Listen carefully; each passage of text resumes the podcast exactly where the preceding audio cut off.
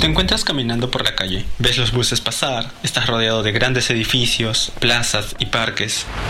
Y te preguntas, ¿de dónde ha salido todo esto? ¿Quién lo hizo? Este es el podcast de Espacio Aislado, un lugar donde conocerás sobre el mundo de la arquitectura, urbanismo y diseño.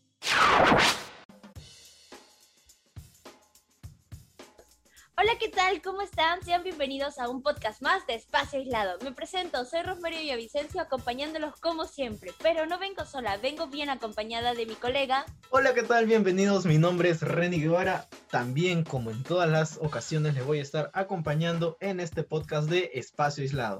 ¿Y qué tal, Reni? ¿Cómo has estado? ¿Qué nos cuentas?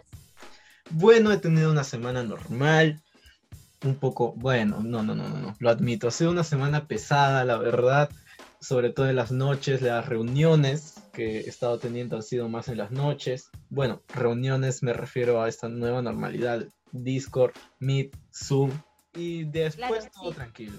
Y en tu caso, Rose, ¿cómo te ha ido? Muy, muy bien, una semana interesante, una semana estresante, ¿para qué te voy a mentir? Si la pasé un poquito que otras madrugaditas ahí quedándome para finalizar bien los proyectos porque estar en la universidad no significa que solo hay parciales y finales, no, hay muchos, muchos trabajos y claro, acompañándome muy bien del frío. Y a pesar de todos tenemos que mantenernos informados y para eso y para las noticias de arquitectura estamos aquí en Espacio Aislado con Ploteo Diario. Ploteo Diario, un espacio para darte las mejores noticias sobre la arquitectura, el diseño y urbanismo. Y en Ploteo Diario la primera noticia es nueva compañía de bomberos en el distrito de La Esperanza, Trujillo. Bueno, luego de un año de intensas gestiones, este proyecto que inició en octubre del año pasado con un presupuesto de 1.004.000 soles y plazo de ejecución de 105 días de calendario, ya está casi al 100% de su construcción en la actualidad.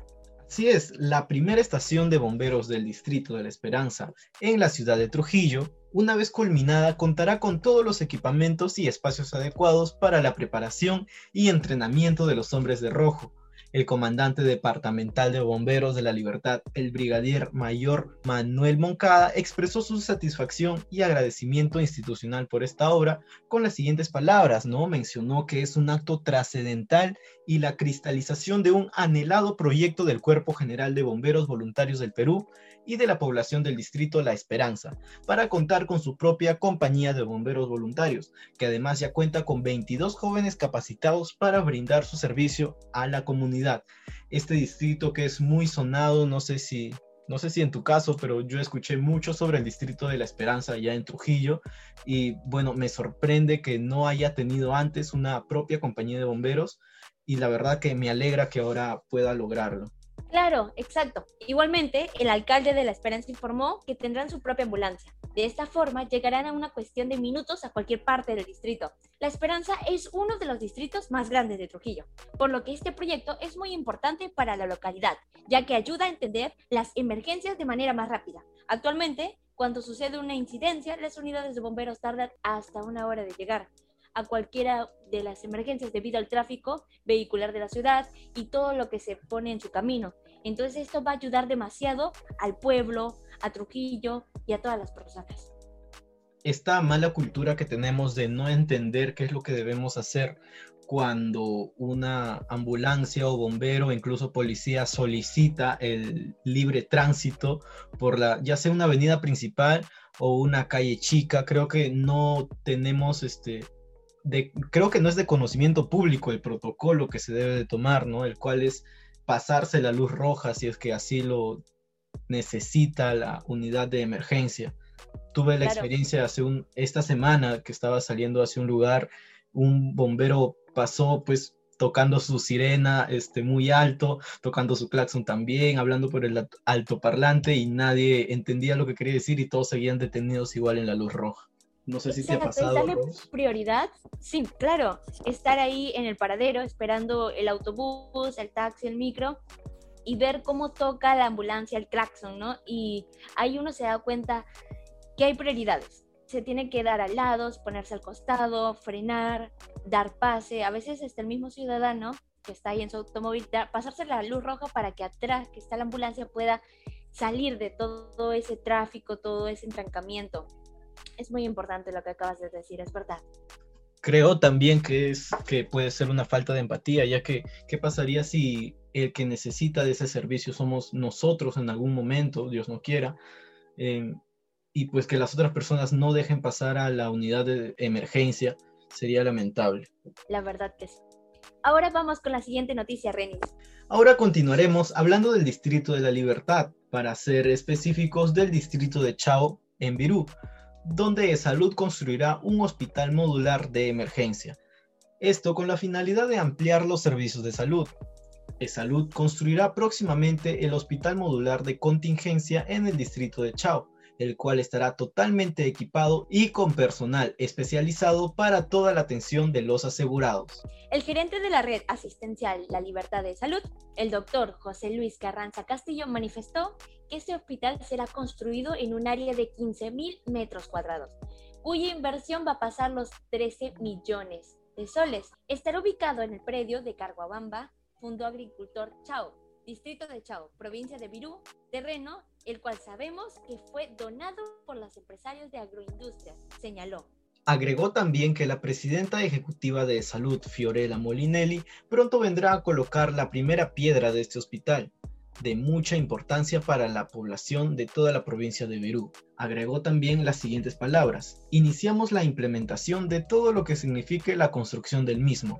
Este hospital contará con las áreas de consulta externa para las especialidades de medicina interna, pediatría, ginecobstetricia, cirugía general, oftalmología, cardiología, neumología, gastroenterología, medicina física y rehabilitación. Añadió que también habrá consultorios para programas preventivos, inmunizaciones, crecimiento y desarrollo, control de la gestante, odontología, farmacia, salas de rayos X, salas de emergencia, cuatro salas de hospitalizaciones diferenciadas en medicina, centro quirúrgico, dos salas de operaciones y muchos más.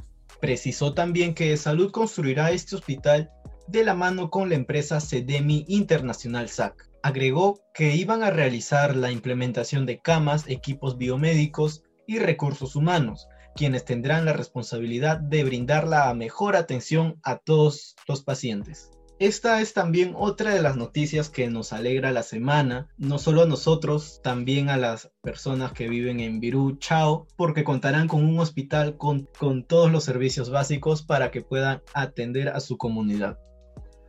Ahora vamos con visión arquitectónica.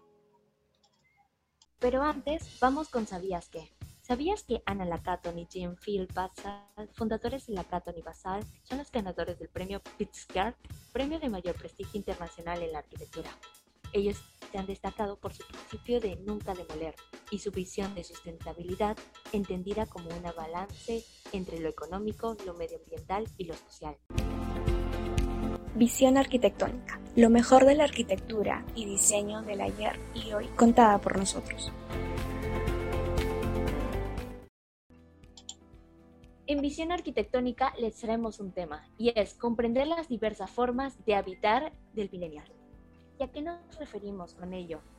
Para comprender la arquitectura del millennial debemos entender cómo piensa esta generación, diferentes que no se apasionan tan fácilmente, pero lo que les gusta crear proyectos nuevos, descubrir cosas diferentes, investigar por su cuenta, colaborar, participar en proyectos, pero por encima de todo están comprometidos en acciones como la lucha contra la contaminación, la erradicación de la pobreza o la toma de conciencia de valores como el uso de energías renovables, verdes y limpias. El impacto de estos valores influye mucho en sus gustos y necesidades. De ahí que mucha de la gente que busca nuevos sitios donde vivir, que contengan estos valores. En otras palabras, mm, buscan casas renovables, energéticamente limpias, pero por encima de todo, casas sostenibles y diversas a las clásicas. Digamos que esta generación piensa en el futuro de sus descendientes, aún incluso en el caso de no lo tengan en ese momento o no lo vayan a tener. La arquitectura millennial es comprometida, activa y está muy viva. Entiendo perfectamente tu punto, Rose. Se dice mucho que los jóvenes solemos pensar solo en el presente, que nos dejamos llevar mucho, pero en realidad cuando se trata de pensar en nuestro futuro somos muy conscientes de ellos, incluso más conscientes de las personas con más experiencia en esta vida. Se sabe que los millennials siempre van contra la corriente. en esta generación son determinados y aspiran a vivencias muy distintas que las de sus generaciones antepasadas. De las diversas encuestas y estudios podemos afirmar que esta generación de jóvenes tiene menos interés en el matrimonio, espera más tiempo para, espera más tiempo para tener hijos o unos simplemente no desean tenerlos. No tienen tiempo para realizar labores domésticas y muchos comparten vivienda con amigos, lo que se conoce como roommate o roomies. Exacto. Sin embargo, lo cierto es que todo arquitecto y diseñador piensa en las obras que se va a realizar con la influencia de los efectos pasados, influencias que posteriormente se ven reflejadas en el trabajo y la obra. El mundo de la arquitectura está vivo y acepta esta influencia de los millennials en la creación de espacios que comparten una serie de características. Al margen de la sostenibilidad, las nuevas viviendas están preparadas de forma diferente, ya que están concebidas para un menor número de gente y es que si antes era común que un hogar viviera mínimo de 3 a 4 personas, es decir, familias nucleares en las que estaban el padre, la madre y dos hermanos, hoy en día esto no es posible, ya que las mujeres tienen un menor índice de reproducción y a los millennials les encanta viajar, por lo que muchos de ellos no quieren saber nada de hijos o de familia. Por lo que contar con una vivienda que pueda adaptarse a un espacio de trabajo es clave. Rose, ¿cuál es tu habitación o casa soñada? Wow, una gran pregunta la que me acabas de hacer, Renis. Mi habitación o casa soñada. Aunque suene muy gracioso, yo soy una persona que ama las losas, o mejor dicho, los techitos. Amo los techos, me encanta. Siento que es algo que no se le da tanta prioridad, pero yo amo. Tengo la idea de tener mi casa con un, lo voy a decir de una forma muy coloquial, discúlpeme, pero con un doble techo. O sea, es que quiero que se vea el techo y después en la parte superior otro techo porque tengo gatitos y me encantaría que paseen por esa parte de arriba. Es que también de eso se trata, ¿no? ¿Cómo sería? Claro, ¿cómo sería para ti tu casa ideal, tu cuarto ideal? Bueno, mi casa o, o cuarto ideal, creo que tendría que tener mi habitación un espacio que esté conectado directamente con un estudio. A mí como comunicador me encantaría tener un home studio donde pueda em, grabar lo que es podcast, em, hacer radio, este, locución, quizás música. Entonces para mí sería muy importante que mi habitación tenga una conexión privada sin poder salir de ella a lo que sería mi home studio, ya que también desde siempre me ha gustado las puertas secretas o habitaciones secretas. Y creo que más o menos por ahí sería lo principal. Claro, todos tenemos nuestra forma de pensar de nuestro lugar ideal, así como de nuestra persona ideal. Y es muy bonito, ¿no? Porque cada uno es diferente y eso es increíble. Y más acá en la arquitectura, que uno se puede dejar volar por su creatividad. Eso, eso es a lo que quería llegar, que muchas veces no valoramos que parte de nuestros sueños tiene que ver mucho con la arquitectura y los millennials pues somos más conscientes de esto ahora, ya que quizás antes no se valoraba mucho cómo una casa estaba organizada y dividida por dentro, sino más por fuera. Claro, es saber sacarle provecho a todo, a todo, cada parte de tu casa, de tu hogar, de tu cuarto, mm, transmite algo y transmite tu esencia. Con ello ya vamos concluyendo el tema. Por esta razón, ya no es raro encontrarse con departamentos pequeños, modernos, multifuncionales y minimalistas a la hora que vas a buscar tu vivienda. El comportamiento y los hábitos de los millennials apuntan justamente a eso, a espacios mínimos, pero dan gran flexibilidad. Estos últimos años serán para abordar las necesidades de esta tendencia y adaptarse a la arquitectura desde la expresión humana. Todos somos diferentes, y cada uno lo hace a su manera. Así que déjense fluir, déjense llevar por su creatividad, su imaginación y por ustedes mismos. Y esto fue todo por Espacio Aislado. No se olviden de escucharnos todos los miércoles y viernes a la 1 y a las 7 de la noche. Y recuerda que también nos puedes encontrar en Spotify como Espacio Aislado. Recuerda que este programa está hecho en colaboración con la Facultad de Arquitectura y de y la Facultad de Comunicaciones de la Universidad Privada del Norte. Eso es todo por el día de hoy. Se despide Reni y... Hasta la próxima. Radio UPN, conecta contigo.